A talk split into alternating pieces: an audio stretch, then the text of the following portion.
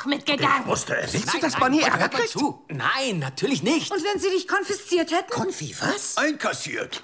Oder noch schlimmer, du hättest verloren gehen Nein, nein, können. Leute, ganz ruhig. Bonnie hatte heute einen tollen Tag. Und wir machen einen Ausflug. Ein Ausflug? Endlich Urlaub!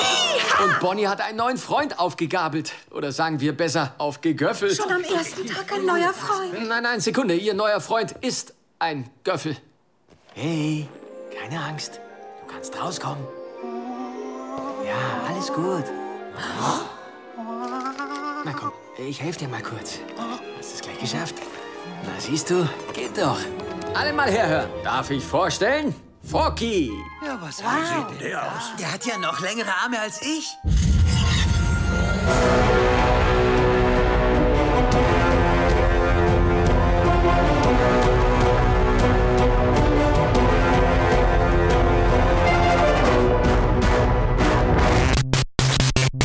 Und Hallöchen und herzlich willkommen zu den Reviews diese Woche. Ich bin der Johannes und ich bin allein, zumindest äh, für das erste und das letzte Review. Wir haben drei Reviews diese Woche, nämlich zu Toy Story 4, Glow Staffel 3 und zu äh, Quentin Tarantinos Once Upon a Time in Hollywood. Äh, Luke ist im Urlaub. Wir haben es aber äh, geschafft, bevor er gefahren ist, noch das Review zu Glow Staffel 3 aufzunehmen. Das hört ihr dann als nächstes. Jetzt fange ich aber erstmal an mit einem Review zu Toy Story 4. Der ist unter der Regie von Josh Cooley, der davor äh, bisher nur Kurzfilme gemacht hat, bei denen er selber Regie geführt hat. Sonst war er bei Inside Out und Brave und so anderen Pixar-Filmen im Animation Department und macht jetzt aber hier mit diesem Film sein Regiedebüt und es äh, spielen mit, also die üblichen Sprecher natürlich. Hier äh, Tom Hanks, Tim Allen, äh, Annie Potts, Tony Hale, Keegan Michael Key, Madeline McGraw, Christina Hendricks, Jordan Peele, Keanu Reeves ist dabei. Interessant, ich habe ihn jetzt, also mir war, also ich wusste, dass er irgendwo dabei ist, aber während ich den Film geschaut habe, habe ich ihn tatsächlich nicht erkannt. Oder hat es nicht so auf dem Schirm. Ja, also ein, ein riesiger Cast natürlich wieder. Wer die anderen Toy Story-Filme gesehen hat, wird die meisten davon ja schon mal gehört haben. Es ist äh, der vierte in der Pixar-Reihe, in der Reihe der Pixar-Filme, mit denen eigentlich alles angefangen hat, mit dem ersten Toy Story damals. Ja, und es äh, geht wieder um Woody, gespielt von Tom Hanks. Naja, er, er ist schon einer der Hauptcharaktere, aber der Film ist nicht nur seine Geschichte in dem Fall. In diesem Fall ist es so, dass die ganzen äh, Spielzeuge, also der Andy, der äh, in den ersten paar Filmen die Spielzeuge hatte, ist ja inzwischen erwachsen oder halt im, im College und jetzt sind sie inzwischen alle bei einem kleinen Mädel gelandet, die mit ihnen spielt. Aber es ist so, dass Woody einer der wenigen, eines der wenigen Spielzeuge ist, auf das die Kleine wohl nicht so abfährt und ihn immer wieder im Schrank liegen lässt und nicht so mit ihm, viel mit ihm anfangen kann. Dann aber, als sie ihren ersten Tag im Kindergarten hat, schleicht er sich in ihren Rucksack und geht mit und bringt sie aus Versehen dazu, ein neues Spielzeug zu kreieren, nämlich Forky. Ähm, ein zusammengeklebtes Etwas aus, ähm, was war das aus? Jetzt weiß ich gar nicht, also, naja, einer, einer Fork, also einer, einer Gabel, wie gibt es ein deutsches Wort für? So eine Gabel, die gleichzeitig ein Löffel ist. Ich weiß gar nicht, ob es da ein deutsches Wort für gibt. Äh, also ein, so eine Plastikgabel slash Löffel mit so, ja, keine Ahnung, mit Armen und gerade so Beinen, aber weil sie ihren Namen draufschreibt und damit spielt, erwacht es zum Leben und ist ein Spielzeug. Gleichzeitig, ähm, ja, stoßen sie dann auf einem Roadtrip auf Bo Peep, die weggegeben wurde. Da gibt es einen Recap am Anfang des Films, dass die ja getrennt wurde von der Gruppe. Und die taucht auch wieder auf. Unter welchen Umständen will ich jetzt vielleicht nicht verraten, weil es ziemlich cool. Ja, es ist, ich weiß jetzt gar nicht, gar nicht, wie ich, wie ich die Story so genau zusammenfassen soll. Ja, es handelt hauptsächlich darum, dass äh, Woody dann seine neue Aufgabe darin sieht, äh, ja, dafür zu sorgen, dass Forky sich nicht umbringt. Weil Forky äh, erwacht zum Leben und weiß, dass er davor, also Woody hatte die, die Utensilien, aus der die Kleine dann Forky macht, aus dem Müll geholt. Und Forky weiß wohl instinktiv, dass er eigentlich im Müll war und versucht dann den, über, einen, über die Hälfte des Films, sage ich jetzt mal, ähm, die ganze Zeit äh, wieder in den Müll zu hüpfen und ist eigentlich ähm, davon überzeugt, dass er kein Spielzeug ist, sondern eben Müll. Und will eigentlich die ganze Zeit in den Müll. Und äh, Woody hat sich zur Aufgabe gemacht, weil eben er glaubt, dass Forky so wichtig ist für die Kleine, ja, dass er, dass er ihn halt, naja, es wird nie gesagt, dass er, dass Forky Selbstmordgedanken hat, aber im Prinzip ist es ja so. Also, also ein, du hast ein suizidales Spielzeug und äh, Woody, der ihn davon abhalten will, weil er glaubt, Forky ist wichtig für die emotionale Verfassung dieses Kindes, das die gerade äh, frisch in den Kindergarten muss und damit nicht so richtig klarkommt. Ich muss gestehen, ich habe habe den ersten Toy Story gesehen, aber zwei und drei dann nicht. Deswegen, ich weiß es nicht. Mein Kontext ist vielleicht nicht so geil. Ich hatte schon lange vor, die mal zu sehen, habe gehört, sie sind fantastisch, aber naja, bin halt noch nicht dazu gekommen. Aber ich war ein großer Fan von diesem Film mein, mein, so, mein Hauptproblem, das ich damit mit dem Ganzen hatte, mit dem Film hatte, war eigentlich, dass äh, der Film, also die gehen auf einen Roadtrip und das ist alles sehr lustig und sehr cool und emotional und dann äh, verbringen sie aber sehr viel Zeit in einem Antiquitätengeschäft wo Forky dann äh, gefangen, genommen, gefangen genommen wird äh, von der Antagonistin einer Puppe. Gabby Gabby heißt die, die äh, ein kaputtes, äh, ein kaputtes, eine, eine kaputte Voicebox hat. Also, naja, so ein, na, es ist eigentlich so eine Puppe, die halt sprechen kann, wenn man dran zieht. Oh, aber deren Lautsprecher funktioniert nicht mehr. Und sie äh, beschließt dann, weil Woody ja auch einen hat, dass sie quasi Woody zu sich locken will, indem sie Forky kidnappt, um seine Voicebox auszubauen und sich selber einzubauen, damit sie auch wieder funktionsfähig ist und einem Kind, von einem Kind adoptiert werden kann, sozusagen. Und die Storyline an sich gefällt mir super gut. Es ist auch interessant, weil es hat Elemente, die mich fast an Horrorfilme erinnert haben, weil im Prinzip ist es ja eine Antagonistin, die äh, Woody in eine Falle locken will, um ihm seine Organe rauszuoperieren oder eins seiner Organe rauszuoperieren, das sie braucht und haben will. Das ist ziemlich fucking dark. Außerdem hat sie noch eine kleine Armee an ähm, so ähm, Ventriloquist Puppets, ähm, na, wie nennt man so Bauchrednerpuppen die so, äh, das sind dieselben Puppen, die auch zum Beispiel in den Goosebumps-Filmen vorkommen und so, diese super creepy aussehenden Puppen. Also der, der Film hatte Elemente, die mich äh, doch stark an, an so Horrorfilme erinnert haben, was ich äh, geil fand. Ich glaube jetzt nicht, dass es zu gruselig ist für Kinder, aber es waren gruselige Sequenzen dabei. Vielleicht für ganz kleine Kinder ist vielleicht ein bisschen gruselig. Und Gabby Gabby hat mir super gut gefallen als Charakter, einfach weil sie eine super gute Antagonistin ist, weil sie ein nachvollziehbares Ziel hat und ja, man auch weiß, warum sie vielleicht so ein bisschen durchgeknallt ist. Und sie, sie ist echt böse. Also so echt, echt so ein bisschen durchgeknallt. Wie so ein Horrorfilm-Villain halt. Ähm, gestört hat mich aber, dass, dass halt einfach sehr viel Zeit in diesem Antiquitätenladen verbracht wird, wo die, wo Gabby Gabby Forky entführt und dann gibt's, dann retten sie eine Person, dann bleibt eine andere zurück und dann müssen sie nochmal rein und nochmal rein. Äh, es geht oft sehr hin und her und irgendwann habe ich mir dann so gedacht, okay, jetzt, ne, ich habe verstanden, worum es geht, ähm, jetzt könnten wir mal zum Punkt kommen. Aber das ist so meine größte Kritik an dem ganzen Film. Der Rest ist tatsächlich ziemlich fantastisch. Die Neuzugänge, also gerade Forky ist irgendwie so einer der unwirklichsten Neuzugänge, die man hätte erwarten können. Also äh, einfach so ein zusammengeschustertes Spielzeug, das irgendwie Suizidgedanken hat. Aber ja, irgendwie die, die Reise, die Forky hier äh, unternimmt, ist auch, ist einfach tatsächlich äh, sehr emotional und lustig. Ähm, und irgendwie sehr nachdenklich stimmend oder äh, moralisch auch finde ich sehr interessant, weil Woody ja die ganze Zeit ah ja, versucht, einen Menschen mit Suizid, also wenn man es jetzt auf Menschen übertragen, einen Menschen mit Suizidgedanken vom Suizid abzuhalten oder so. Und ihn zu überzeugen, dass sein Leben einen Sinn hat. es ist, ja, ich meine, wie immer schafft es halt Pixar doch sehr, sehr tiefe, tiefergehende Themen in einen Kinderfilm einzubauen, sodass wirklich für Kinder was geboten ist und es ist für Kinder was geboten. Es waren sehr viele Kinder in meiner Vorstellung und über große Teile haben die sich einfach sehr über bestimmte Elemente gefreut, die halt klar für Kinder gemacht waren und das funktioniert fantastisch. Aber gleichzeitig ist eben auch für das erwachsene Publikum sehr viel geboten und das freut mich einfach immer. Deswegen mag ich Pixar als Animationsstudio, weil das, da, da habe ich das Gefühl, da gehe ich rein und ähm, erwarte trotz des, der kindlichen Aspekte einfach einen, einen, guten emotionalen Film und das liefert er hier. Und das Ende ist natürlich wieder super emotional und traurig und naja, was heißt traurig? Einfach, ja, man, man darf ruhig Taschentücher mitbringen, wenn man in Filmen ganz gerne mal heult, weil äh, der Film verleitet ganz gut dazu. Ähm, wir haben auch hier die Neuzugänge oder Charaktere, ich weiß ja jetzt nicht, wer hier kompletter Neuzugang ist, also außer so Forky und diese zwei Plüschhasen, die im Trailer auch vorkommen.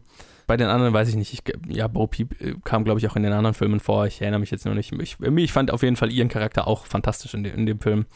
Um, ähm, und ich mag auch, dass es, es war schon Woodys Geschichte, aber er ist nicht der einzige Hauptcharakter. Bo Peep ist eigentlich, Bo Peep und Forky sind so die anderen zwei Hauptcharaktere.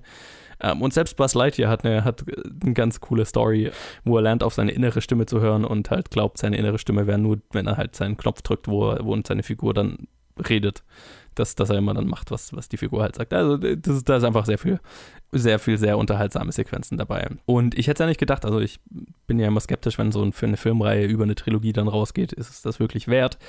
Ähm, aber hey, wenn, wenn Pixar es schafft, weiter so Filme auf dem Niveau zu machen, dann weiß nicht, dann kann man auch bei diesem Franchise bestimmt noch ein paar Filme machen, vor allem weil sich eventuell nach diesem Film der Haupt oder der oder die Hauptcharaktere ändern könnten ohne zu viel vorwegnehmen zu wollen. Also ja, ich war, ich war ziemlich erfreut, ziemlich erfreut von dem Film. Wie gesagt, in der Mitte habe ich mir oft öfters mal gedacht, ja, okay, jetzt verbringen wir ein bisschen arg viel Zeit, es geht oft hin und her und fühlt sich so ein bisschen unnötig an, aber das sind äh, minimale, minimale Längen, die der Film für mich hatte. Ansonsten ist es einfach Animationsfilm auf höchstem Niveau und ich ja, kann wirklich getrost empfehlen, sich den anzuschauen für alle Alters- und Zuschauergruppen, gerade mit Kindern, ist natürlich super fantastisch.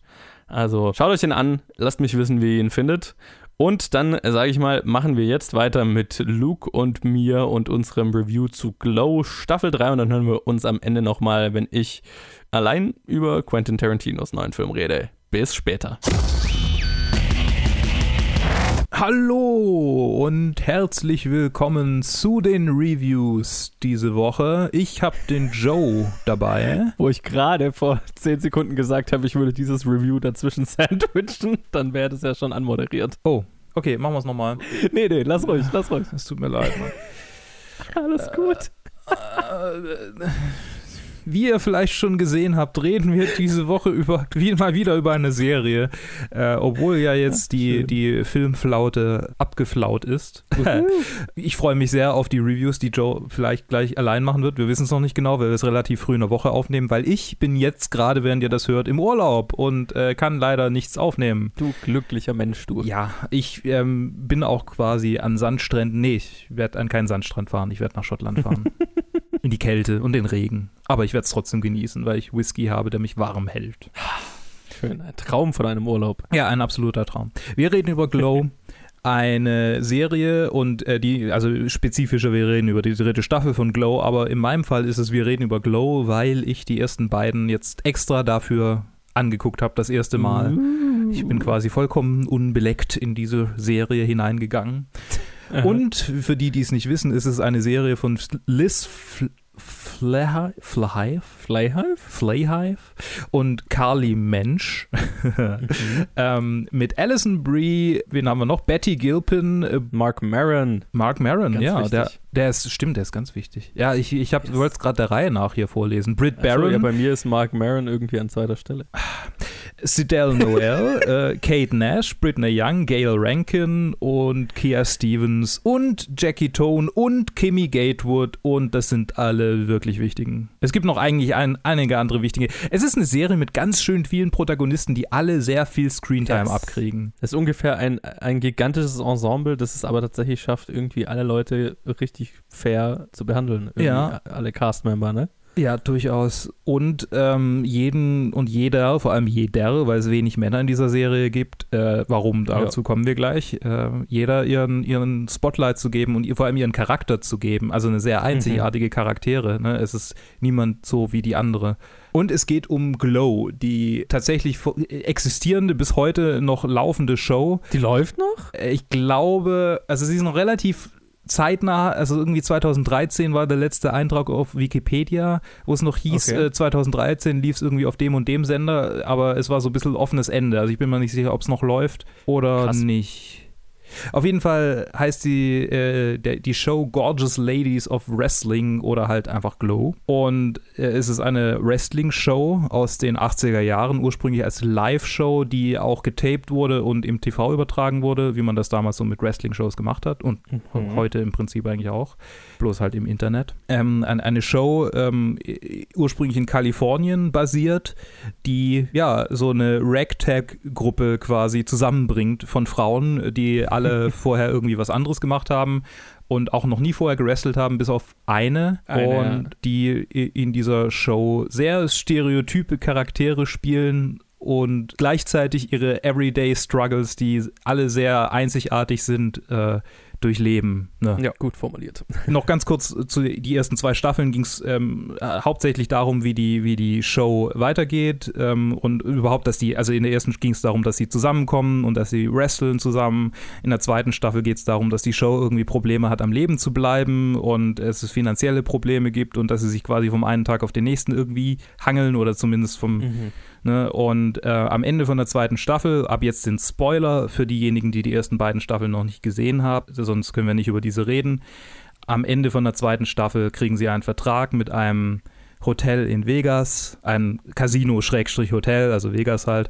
Wie wir alle Hotel-Casinos da so ziemlich. Genau. ähm, dessen Main Act sie werden sollen, die quasi jeden Abend äh, ihre Show abziehen, jeden Abend die gleiche Show abziehen und somit halt Gäste ranlocken. So ein bisschen ein, ein ja, ne, was für andere Hotels die Siegfried und Roy sind oder für andere äh, die Showgirls sind hier halt ja. die Gorgeous Ladies of Wrestling. Und das ist yes. unser Einstieg in die Serie. Joe, wie fandest du diese Staffel? Ach, ich, ich wollte tatsächlich erstmal äh, dich fragen, so ah. als äh, voller Serie-Newbie. Ich, ich weiß gar nicht jetzt, ob ich im Podcast schon mal drüber geredet habe, aber ich bin ein ziemlich großer Fan dieser Serie, also der ersten zwei Staffeln äh, jetzt so viel schon mal. Ich mochte die dritte auch, ich glaube, das kann ich schon mal sagen. Mhm. Sogar sehr. Aber ich, ich war ein äh, sehr großer Fan eben der, der ersten zwei Staffeln, hatte nie die Chance drüber zu reden, deswegen freut es mich, dass ich jetzt äh, drüber reden kann und vor allem, dass du dir tatsächlich einfach die Mühe gemacht hast und ähm, die ersten zwei Staffeln noch durchgezogen hast. Angenehm ist die Serie ja zu schauen, weil die Folgen gar nicht mal so lang sind. Also mhm. bewegen sich alles so in mhm. der halben Stunde irgendwo um den Dreh, mal plus minus ein paar Minuten. Äh, deswegen würde mich jetzt kurz bei dir interessieren, wie du zu den ersten zwei Staffeln oder und dann so, also wie dein Einstieg in die Serie war, bevor wir jetzt über die dritte Staffel gleich reden. Also so, warum? Äh, äh, ja, mein Einstieg war, dass ich gerade eh Bock auf Wrestling habe und du dann meintest, hey, äh, lass uns doch mal hier äh, Glow Staffel 3 reviewen oder hast halt in die Gruppe geschrieben, hey, wer will mit mir Glow Staffel 3 reviewen? Und ich dachte, ja, ich habe gerade eh Bock auf Wrestling, ich habe von der Serie schon viel Gutes gehört von vielen Leuten, gucken wir uns einfach die Serie an. Äh, und ich habe halt gerade Urlaub, deshalb konnte ich das jetzt so durch, durchsuchten über die letzten Tage. Äh, also wir leben das hier gerade am Mittwoch auf. Ne? Montag, Dienstag habe ich quasi fast komplett äh, Netflix geguckt. Fuck. Na, nicht ganz, aber ja. Also heute habe ich dann die dritte Staffel voll zu Ende gesch geschaut. Mhm. Und die ersten beiden Staffeln waren jede für sich sehr einzigartig. Äh, die erste ist so fast ein bisschen Heroes Journey ein mhm. Stück weit, weil es mhm. so, weil so, ne, du hast diese 80er Jahre Trainingsmontagen und du hast so diese, sie werden immer besser und sie kriegen ihren Spot und sie, sie kämpfen sich durch ja. die Schwierigkeiten durch. Finden als Gruppe zusammen und so. Ja. Genau. Und, und man merkt auch, wenn man sich so die IMDB-Bewertungen ähm, anschaut, gerade die Wrestling- äh, fokussierteren Folgen sind die, die häufig am, am besten bewertet werden.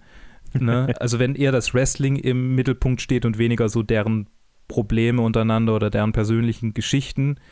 Äh, mhm. und das ist auch das, was ich erwartet hätte, weil ich hatte erwartet, dass es eine so auf Frauen gerichtete Serie ist, was so ihre eigentlichen Themen angeht und gar nicht so das Wrestling, das dann immer mehr so ein bisschen zum Nebenspektakel wird gerade das hat mich am meisten irgendwie gefesselt. Also das Wrestling war ein ja. cooles Beiwerk. Das war so, ne, also wie sie in dieser Staffel sagt, äh, oder ich weiß nicht mehr in welcher Staffel es war, äh, wie halt irgendwie dieser Typ von diesem Stripclub sagt, ähm, come for the, äh, äh, come for the titties, stay for the, for the wings. Ne? Ja, ja, come for the wrestling, stay for the drama. Ich bin fürs Wrestling gekommen, stay for the drama. Genau so war es für mich. Und deshalb haben mir die Staffeln auch äh, prozedural immer besser gefallen. So die erste mhm, Staffel ist mhm. ja sehr Wrestling-basiert und sehr. Da geht es natürlich um dieses, um dieses persönliche Ding zwischen, zwischen Alice, also ähm, zwischen Ruth und Debbie. Ruth und genau, ja. Das, also, dass, dass Ruth ähm, mit Debbies Mann da noch Mann schläft äh, und das dann die beiden auseinandertreibt und das ist so der, der eigentlich der Haupt, das Hauptdrama von der ersten Staffel und das geht ja. ja auch bis in die zweite Staffel bis zur Mitte rein.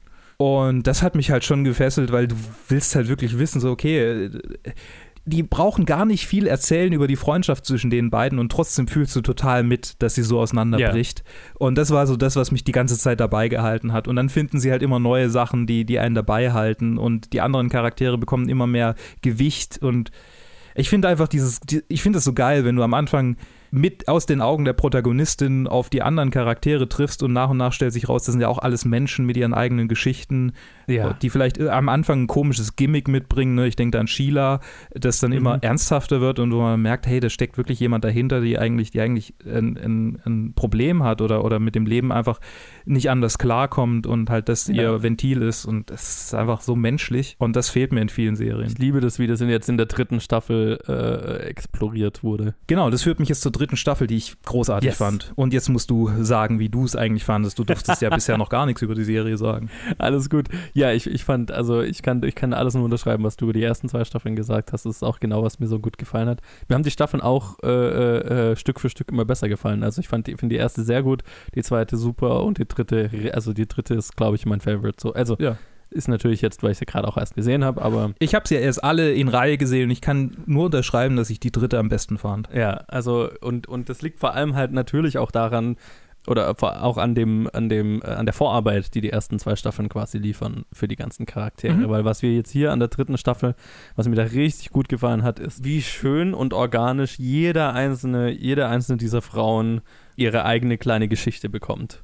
Und ihre eigene, ihre eigene, und einfach der, jeder Charakter so ein bisschen tiefer erkundet werden kann und ähm, sein eigenes kleines äh, Drama hat. Das funktioniert natürlich nur, weil eben die ersten zwei Staffeln die so gut aufgebaut haben Ja. und so sympathisch gemacht haben und man so die Gruppe lieben gelernt hat und alle wegen ihren Quirks. Und ich, ich fand es so lustig, weil halt gerade in der ersten Staffel natürlich zwangsläufig ähm, ein paar der Charaktere zu kurz kommen, einfach weil natürlich der Fokus auf Ruth und Debbie ist. Mhm. Und da die Charaktere, die, die da Nebencharaktere äh, sind, auch in der Wrestling-Show so stereotype Charaktere spielen.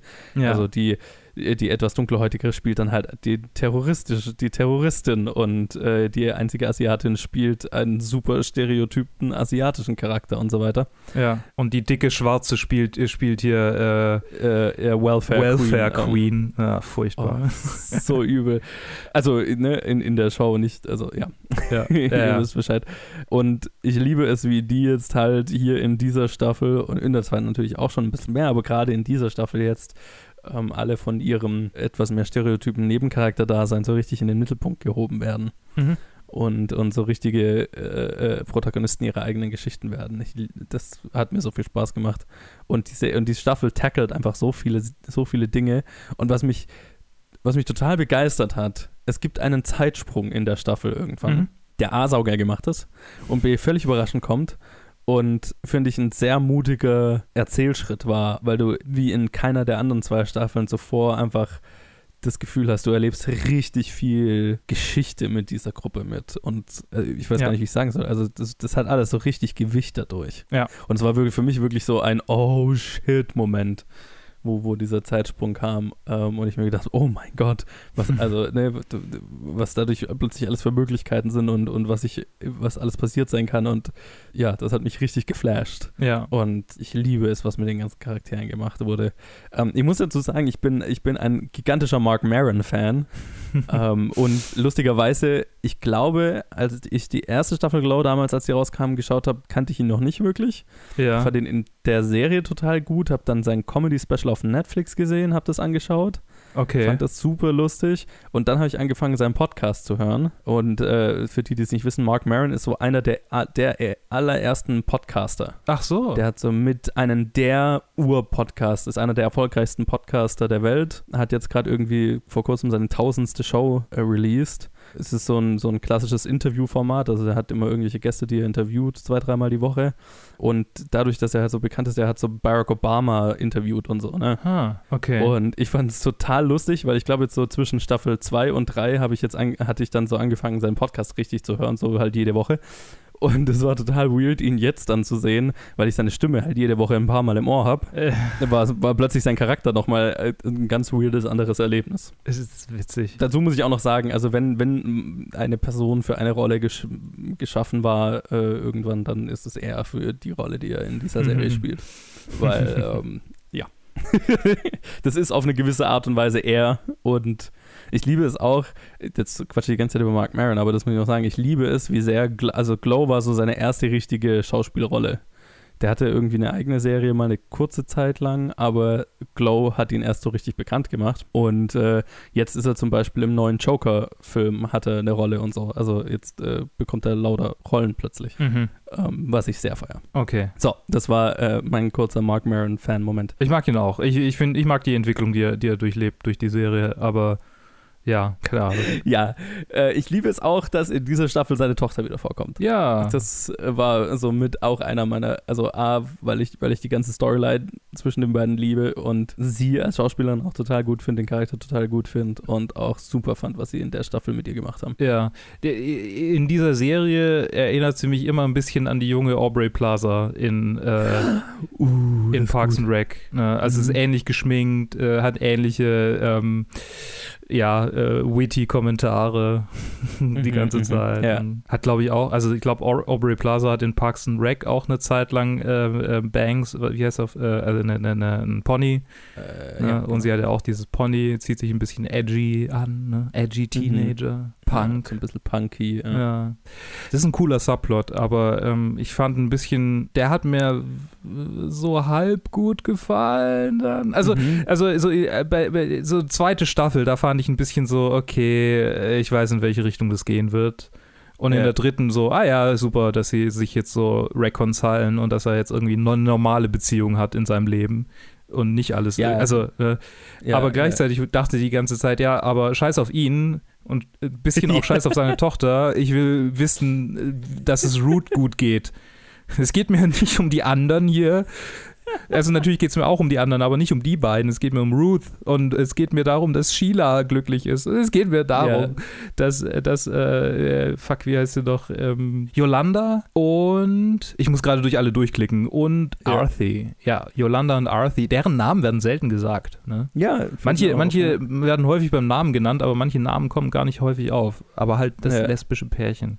Mit denen habe ich mitgefühlt. Ich auch sehr. Also das ganze äh, Identitäts, ähm, Identitäts-Subplot, den diese Staffel hat, Mhm. ähm, hat mich emotional ziemlich mitgenommen. Äh, Gerade die letzte und vorletzte Folge, äh, also auch Bashs äh, Entwicklung, fand ich so ah, Uh. großartig.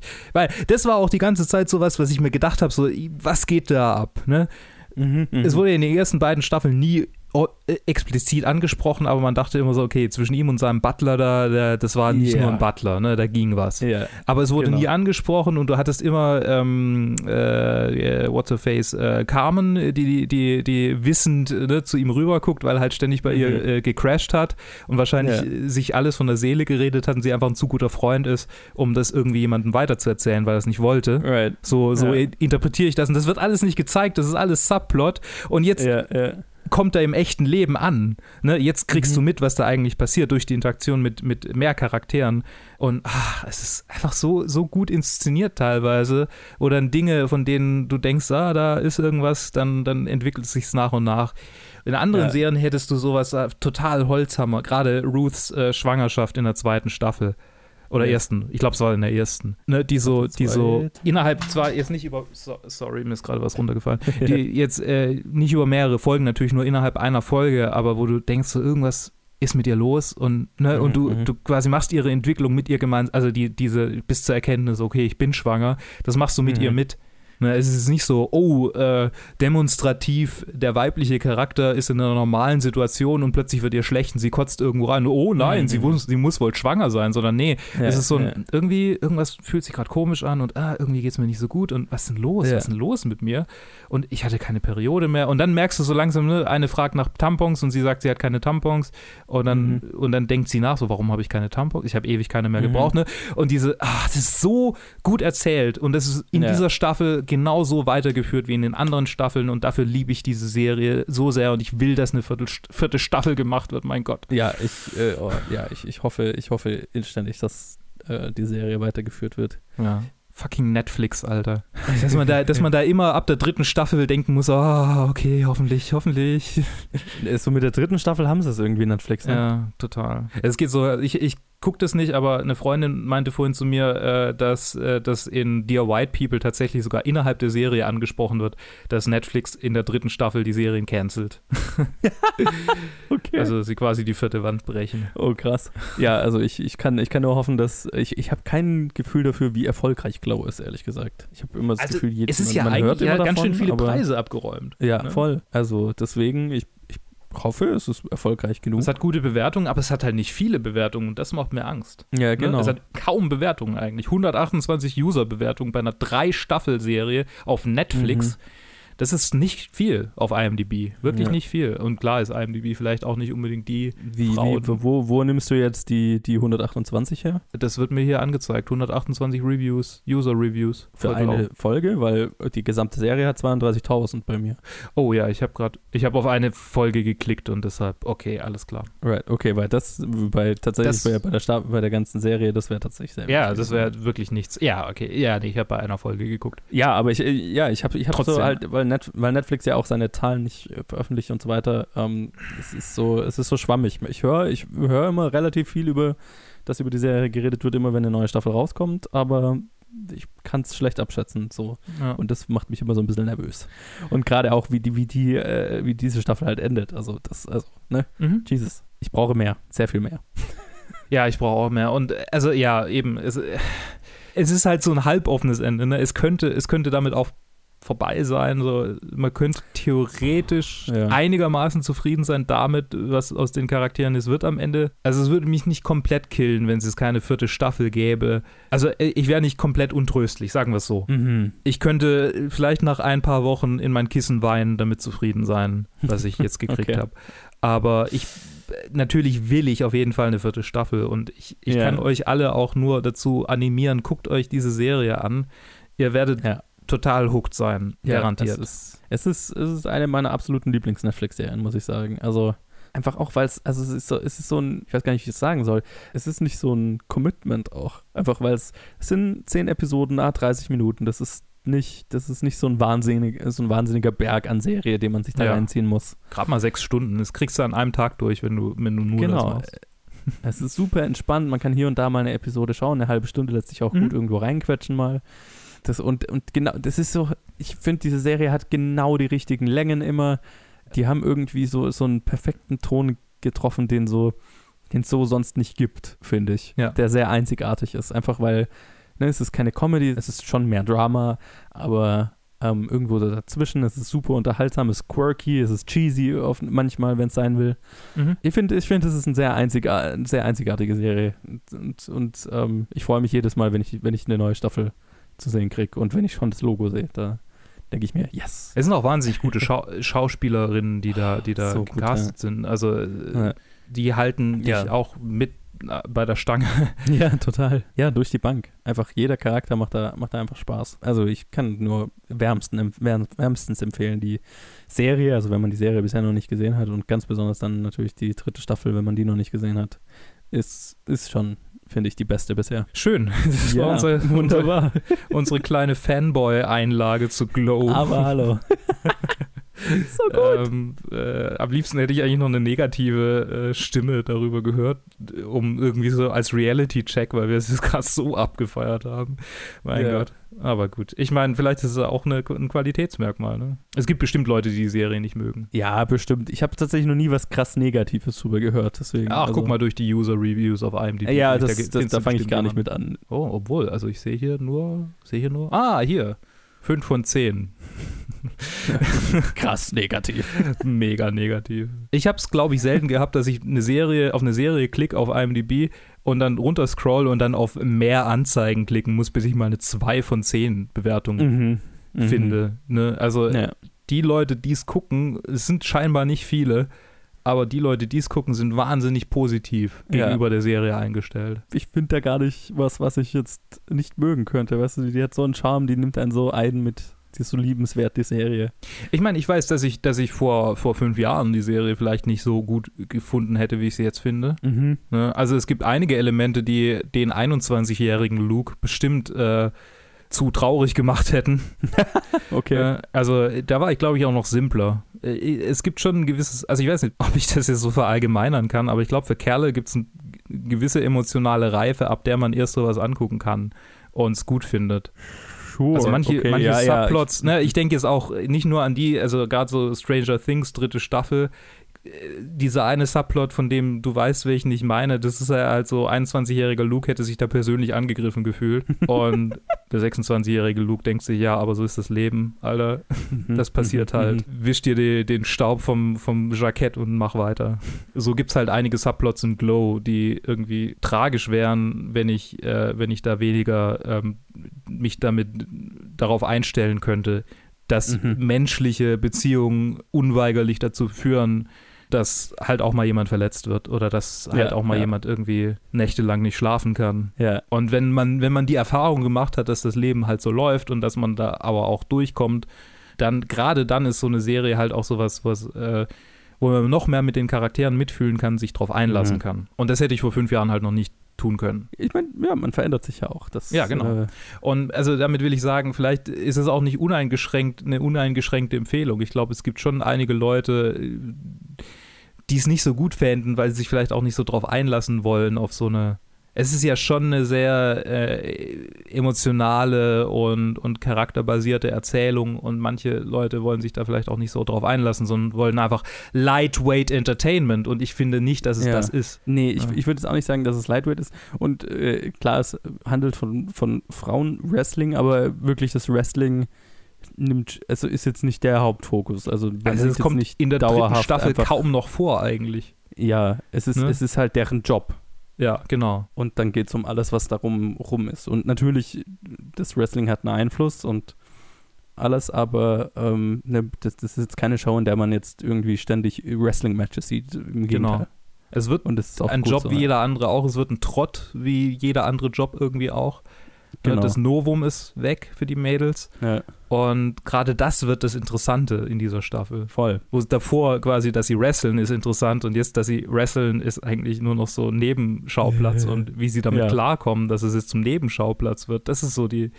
Ne? Also Ruth fragt ja. Ja. nicht umsonst irgendwie in einer Folge, was mache ich mit meinem Leben gerade eigentlich? Ja, ne? ja genau. Verschwende ich mein, mein Leben oder und ich glaube, das ist was, was jeder in jedem Job irgendwie an einem gewissen Punkt hat. So verschwende ich gerade eigentlich meine Zeit, mache ich das Richtige, mache ich was, was mich glücklich macht.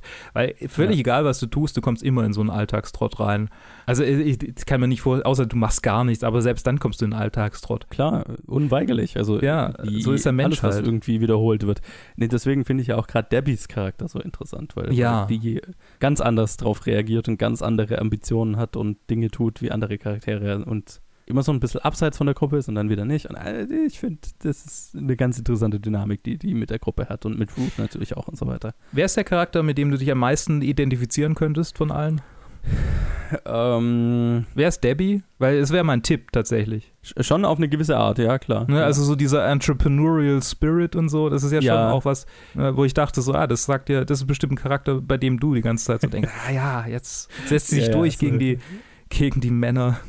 Ja, ja, ja, genau. Äh, Wird zum Producer und so weiter, ja. Nee, nee, auf jeden Fall. Ich, ich, äh, lustigerweise, also, aber das ist bei mir immer so, in der ersten Staffel habe ich lang äh, Britt Barons äh, Justine, die dann Mark Mar sich als Mark Marons Tochter rausstellt, ähm, Mhm. gedacht. Aber einfach, weil die halt äh, so als äh, Punk-Kid rumläuft, äh, was ich in der Schule immer war.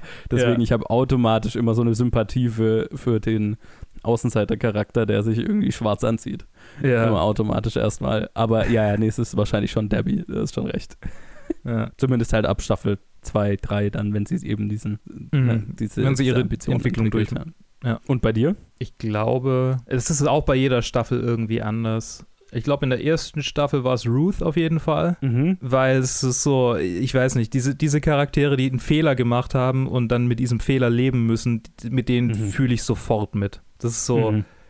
auch wenn mir das eigentlich, glaube ich, in meinem Leben noch nicht in der, also noch nie in dem Ausmaß passiert ist, aber, aber halt so mit diesem Fehler zu leben, dass du gerade was zerstört hast, was vorher anders war, das ist schon ein Mhm. Gefühl, das kenne ich auf jeden Fall. Und damit kann ich mich wirklich gut identifizieren und da, da fühle ich sofort mit, weil ich denke so, ja, natürlich ist es ihre Schuld, aber mein Gott, was, ne, was soll sie jetzt noch ändern? Und das ist so, ein, so eine Ja. unlösbare Problematik, an der ich mich irgendwie festsauge und von der ich hoffe, dass es irgendwie sich aufweicht und du weißt natürlich, Ja. es wird sich nicht lösen, es wird nur langsam irgendwie weniger wichtig und weniger wichtig und Mhm. vielleicht wird es irgendwann mal wieder einigermaßen okay zwischen den beiden und Mhm. ohne jetzt zu spoilern, kann ich ja sagen, so, ne, zur dritten Staffel hin wird es ja wieder einigermaßen okay zwischen den beiden. Es ist nicht mehr das Hauptthema, ne? Beide haben sich weiterentwickelt, beide haben jetzt irgendwie andere, andere Männer in ihrem Leben, andere, andere Themen in ihrem Leben und entsprechend wurde es so, während der zweiten Staffel blieb es ganz lang Ruth auch Ja. und dann war es kurz Ronda tatsächlich, Mhm. weil das war so, ich, ich glaube, das ist so ein bisschen Außenseiter-Pick, Mhm. aber, aber Ronda war so, vor allem die letzte Folge halt, ne, also mit ihrer Hochzeit. Ja, ja, ja. Das war so die totale Hoffnungslosigkeit, von der du, also du-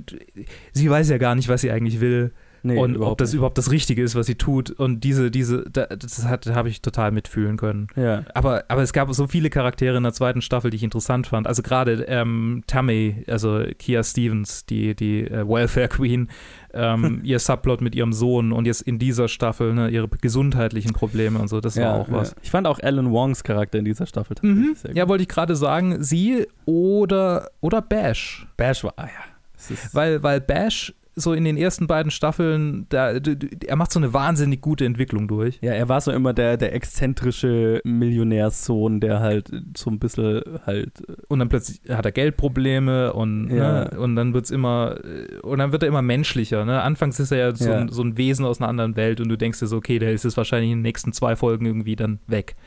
Ja, Und dann bleibt er aber und lässt sich irgendwie auf diese Gruppe von Mädels ein. Ne? Und du denkst dir die ganze Ja. Zeit, warum macht er das jetzt eigentlich? Ich habe immer gedacht, so, okay, heiratet er jetzt, ne? Und vielleicht, vielleicht habe ich deshalb auch so mit Ronda noch, dann noch mitgefühlt, weil Mhm. heiratet er sie jetzt einfach nur, äh, um quasi seiner Mutter gegenüber die Fassade zu zeigen, so, hey, ähm, ne, Mhm. ich bin ja doch hetero Mhm. und, hä?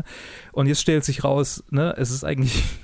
Er, er baut da doch eine ernsthafte Beziehung zu ihr auf und dann wird so, so süß menschlich, ne, äh, in dieser einen Folge, wo sie krank wird. ja.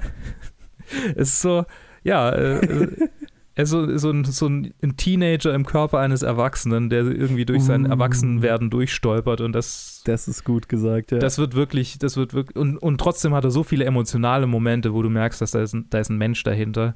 Ja. Deshalb war so ein bisschen das Sleeper-Hit für mich in dieser, in dieser Staffel. Ne, Aber, aber Ja. Alan Wong war großartig. Also die letzte, äh, die Camping-Folge, ne, Uh, die Camping-Folge allgemein war super, aber ihr, ihr Moment war natürlich. Ja. Die ging richtig unter die Haut. Eigentlich hätte man da, ne, aber, aber du wirst auch voll in, die, in das reingezogen. Also jetzt wird es ein bisschen spoilerig, aber äh, ne, also du, du hörst, Kambo Kambodsch kommt aus Kambodscha und du denkst nicht Mhm. über die Killing Fields nach. Du denkst da Mhm, nicht drüber ja. nach, weil das, das hat man nicht auf dem Schirm. Das ist nicht einer Nee. der Genozide, von, über die man nachdenkt. Ja. Viel. Auch wenn man vielleicht mal gehört hat, dass es das gab und dass das existiert und, und dass Ja. Kambodscha, in Kambodscha einer der.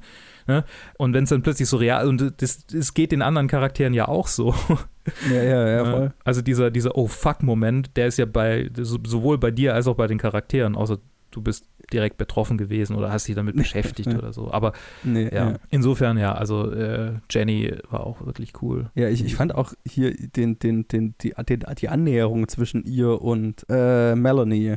Melanie, Jackie genau. Melanie. Tons Charakter dann, ähm, also ich versuche es nicht zu spoilern, aber was zwischen denen war, wieder gut zu machen oder kann es überhaupt gut gemacht werden Ja. und dann für, wahrscheinlich nur über irgendwie einen Austausch und Verständnis und ne, also ganz interessant und emotional. Und dann wird es eigentlich aufgelöst in einem, in einem, in einem sehr schwerwiegenden, aber trotzdem kleinen Moment, ne? Ja, ja. Also eine Geste reicht eigentlich, um dann dieses ganze Verständnis, das da plötzlich auftaucht, zu lösen. Krieg gleich Tränen in den Augen, wenn ich nur drüber nachdenke. Ja. Ah, Also ja, es ist- so gut. Ja, und Sheila natürlich. Ich meine Sheila. Und Sheila. Die muss man einfach lieben. Ja, ja, So der Außenseiter-Charakter, der mehr und mehr aus, seiner, aus ihrer Schale rauskommt. Das ist halt so Vor quasi allem der. auch so ein, so ein Charakter, der zwei Staffeln, also die hat schon was zu tun gehabt, aber die war immer so ein, nicht Comic Relief, aber die war, die hatte jetzt nie so das Gewicht, die Ja. wichtigen Storylines über zwei Staffeln hinweg und jetzt plötzlich, Jesus, Ja. tritt sie, tritt sie da in den Vordergrund über, über eine ganze Zeit lang und Es ist, es ist fantastisch. Ich meine, das ist so fast ein bisschen mein Self-Insert, ne? Mhm, Weil klar mhm. habe ich, habe ich mich nicht, äh, war ich kein Wolf während der Schule, aber ich war sehr in mich gekehrt und ähm, ja, der Ja. Comic Relief vielleicht auch manchmal. Und Mhm. wenn ich dann auf der Bühne stand, war es halt anders. Und Uh, ne, insofern interessant, ist, glaube ich, sie der Charakter, mit dem ich wirklich am meisten identifizieren kann von ja. allen. Yes. Mhm. Davon abgesehen ist Carmen ja eigentlich. Car- Carmen ist die Beste. Äh, Und es ist so cool, dass, es, dass sie wird auch immer so als die, die Beste betitelt. Ne? Und In der letzten Ja, ja. Folge ist es ja auch so, dass Ruth zu Ja, ihr sagt, du bist ja eigentlich das Rückgrat von der Gruppe, ne? das Herz der Gruppe. Und das war sie eigentlich von Anfang der Grund, an. warum die Gruppe überhaupt existiert, so, ne? Ja, genau, das war sie von Anfang an und das ist so toll. Und wenn man dran Ja. denkt, ne, an die erste Folge, dass, dass es ja eigentlich einen Moment gab, in der Ruth nicht mehr dabei wäre wegen ihr. Ja. Schon Ah. krass, ne? wie weit sie gekommen sind. So diese, das, Ja. ja. Guckt euch Glow Ja, an. Schaut euch Glow an. Jetzt, jetzt haben wir, glaube ich, nochmal noch mal die, das Doppelte an äh, Zeit oben drauf gelegt, seitdem wir äh, uns fast verabschiedet hätten. Ja. Das sagt einiges darüber aus, wie gut wir die Serie finden. ja.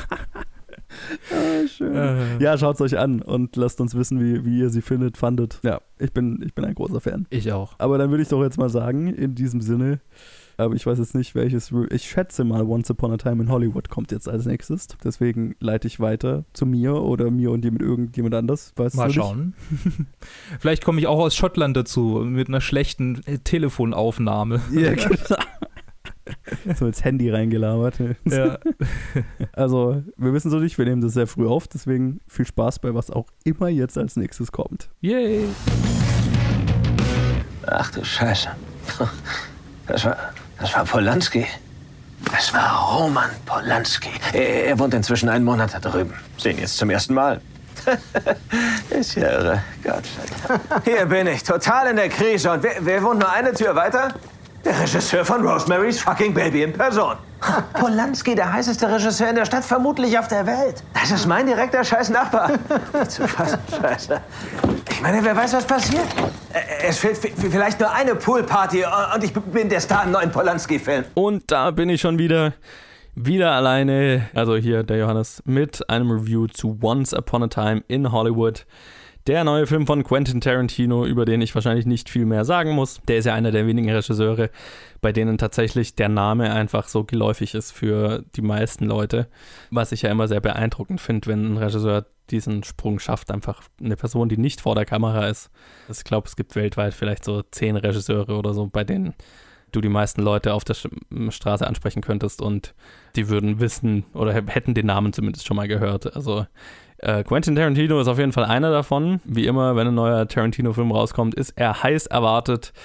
Ähm, in diesem hat er auch einen ziemlichen All-Star-Cast zusammengestellt aus Leonardo DiCaprio, Brad Pitt, Margot Robbie, Timothy Oliphant, Dakota Fanning, Al Pacino und äh, ja, eine ganze Menge anderer. Und wer den Podcast schon länger hört, in unserem alten Format hatten wir immer die News und wir haben ja schon jetzt bestimmt ja, zwei, drei Jahre oder so ja, zwei Jahre oder so, ähm, immer wieder von diesem Film gehört. Es hieß dann ganz am Anfang so, äh, Quentin Tarantino will einen Film über die Manson-Morde machen, wo Colin und ich da uns damals ja gefragt haben, uh, das ist schwierig. Es ist natürlich ein, ein Thema, wo man vielleicht in Tarantinos Brechstangenstil vielleicht nicht so rangehen sollte oder na, feinfühlig ist er ja jetzt, für Feinfühligkeit ist er jetzt nicht bekannt.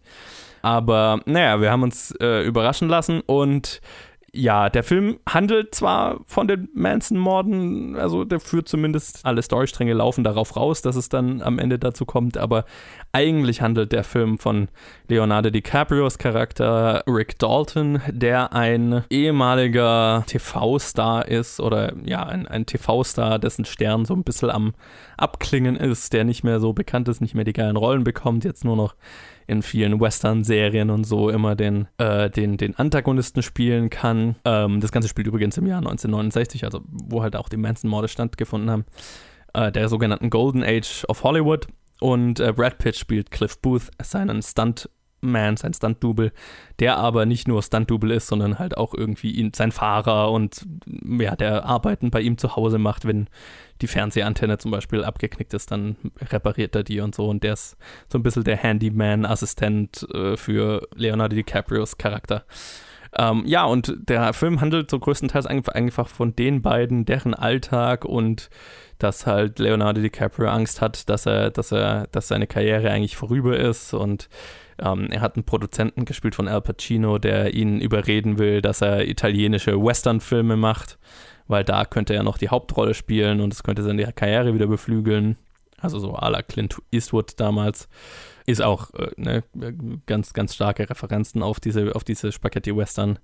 Ja, und es ist vor allem ein, der Film ist vor allem halt ein Schwelgen im, im Golden Age Hollywood der 19, äh, von 1969.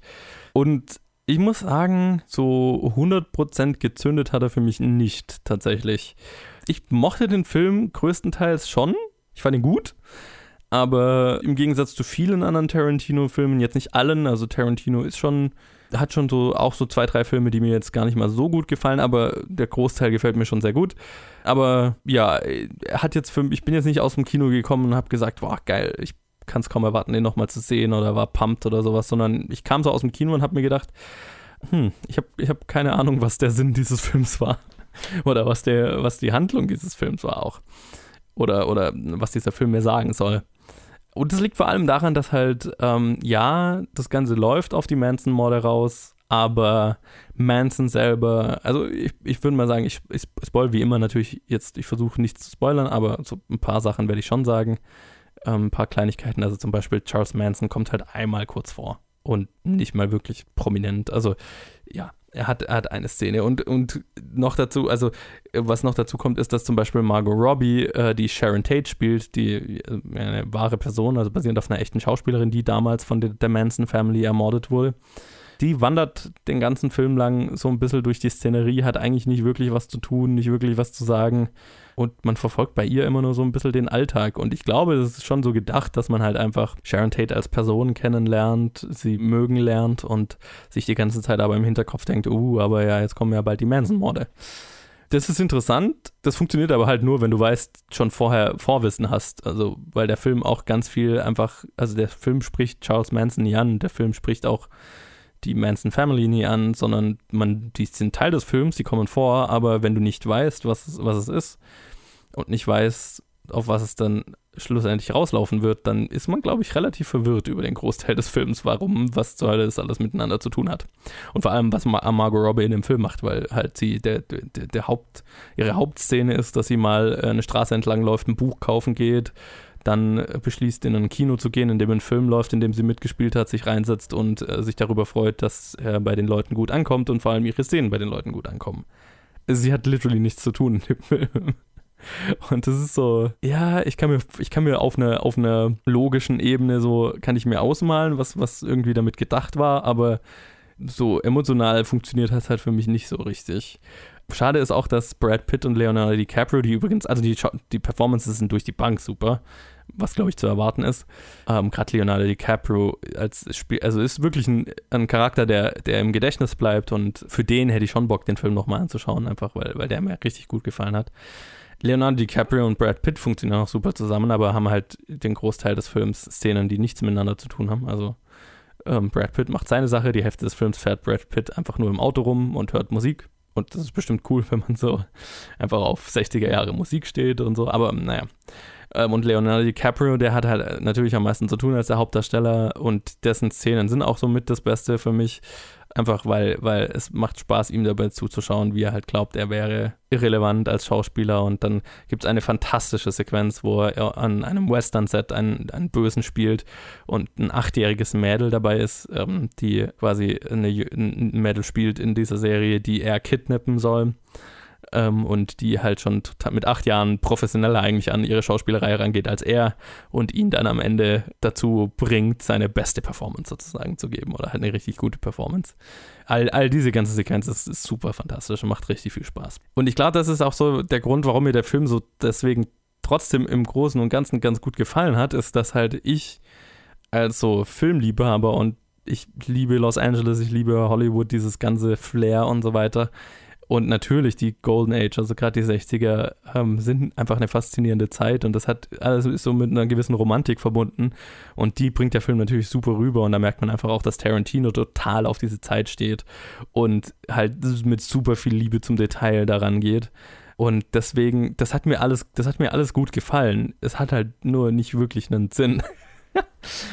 es ist mir wirklich so ein, also die ersten anderthalb Stunden sind einfach nur ein Schwelgen in dieser Welt, in dieser Zeit, in der Musik, in dem, äh, ja, in der Werbung. Also es ist alles so bis aufs kleinste Detail runter durchstilisiert und durchorganisiert, äh, aber storymäßig ist es halt super dünn über den Großteil des Films. Und dann ist immer so mal reingestreut, dass, dass wir dann die Manson Family auch mal kennenlernen, weil Brad Pitt mit denen zu tun hat. Auch das ist wieder eine fantastische Szene, weil alle Schauspieler, die halt, die Schauspieler und vor allem Schauspielerinnen, die die Manson Family spielen, sind fantastisch und geben halt eine richtig gute Performance. Aber ja, das also gerade so die paar Leonardo DiCaprio-Sequenzen, die mir richtig gut gefallen haben und die paar Brad Pitt-Sequenzen, die mir richtig gut gefallen haben, also gerade mit der Manson Family und so. Das sind halt so Inseln in sonst einfach sehr viel Schwelgen und sehr viel Leere. Was eigentlich sehr uncharakteristisch für meinen Geschmack von, für Tarantino ist. Also ich meine, er erzählt ja sehr gerne aus. Also in Glorious Bastards zum Beispiel ist er einfach, hat Szenen, die einfach ellenlang gehen und einfach sehr ausschweifend erzählt sind. Aber das hier schießt halt irgendwie den Vogel ab, was das angeht. Und ich bin auch hinterher so aus dem Kino gegangen und habe mehrere Leute darüber reden gehört, was zur Hölle war der Sinn dieses Films und warum, was zur Hölle ging in den ersten anderthalb Stunden ab, wo einfach nichts passiert ist. Und ich kann das total verstehen. Also ging mir ja zum Großteil einfach auch so. Ja, e-, eine Sache, die mich, also wo ich wirklich nicht weiß, was ich damit anfangen soll, ist, Brad Pitts Charakter ist super sympathisch, super gut gespielt, aber es wird zweimal gesagt oder mehrmals im Film gesagt, dass er seine Frau umgebracht hat und damit davon, damit davon gekommen ist und nicht dafür bestraft wurde.